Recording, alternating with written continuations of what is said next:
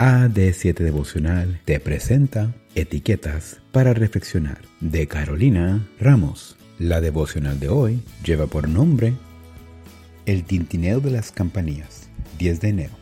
Y en sus orlas harás granadas de azul, púrpura y carmesí alrededor, y entre ellas campanillas de oro alrededor.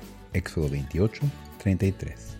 En julio del 2011, Elichu Kron, reconocido arqueólogo israelí, encontró una pequeña campanilla en una antigua cañería de agua.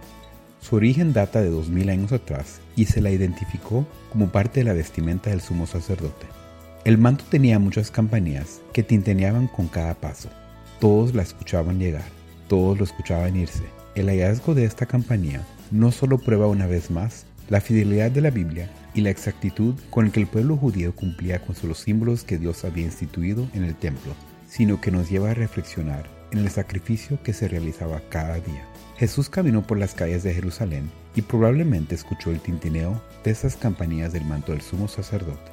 Jesús se convertiría en el sacrificio vivo que acabaría con todo ese sistema de rituales que también ejemplificaba su amor y entrega y que a la vez tan común y carente de sentido se había vuelto para quienes no entendían realmente quién era el Mesías.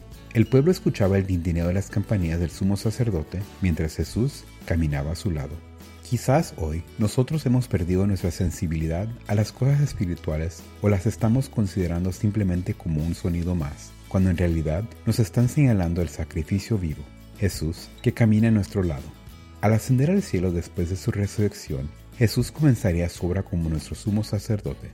Pablo dice, en efecto, Cristo no entró en su santuario hecho por manos humanos, simple copia del verdadero santuario, sino en el cielo mismo, para presentarse ahora ante Dios en favor nuestro. La obra de Cristo en favor de la redención del hombre y la purificación del pecado del universo se concluiría quitando el pecado del santuario celestial y colocándolo sobre Satanás, quien sufriría el castigo final. El Mesías, nuestro Redentor y sumo sacerdote, obtuvo la victoria final. Ojalá decidamos caminar más conscientes a quien tenemos al lado y qué triunfo ha ganado.